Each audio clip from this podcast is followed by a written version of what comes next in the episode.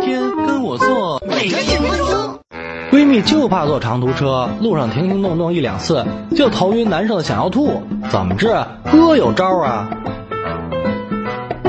坐车前吃点清淡好消化的 food，吃太撑或者不吃东西都不行。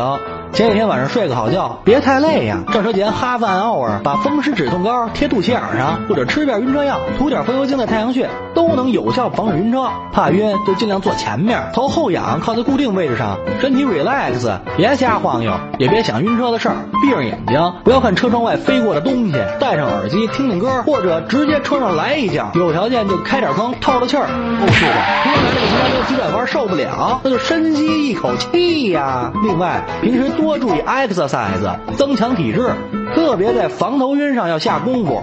比如多做晃脑袋、原地旋转运动，让 body 和 brain 习惯晕的感觉，就 OK 啦。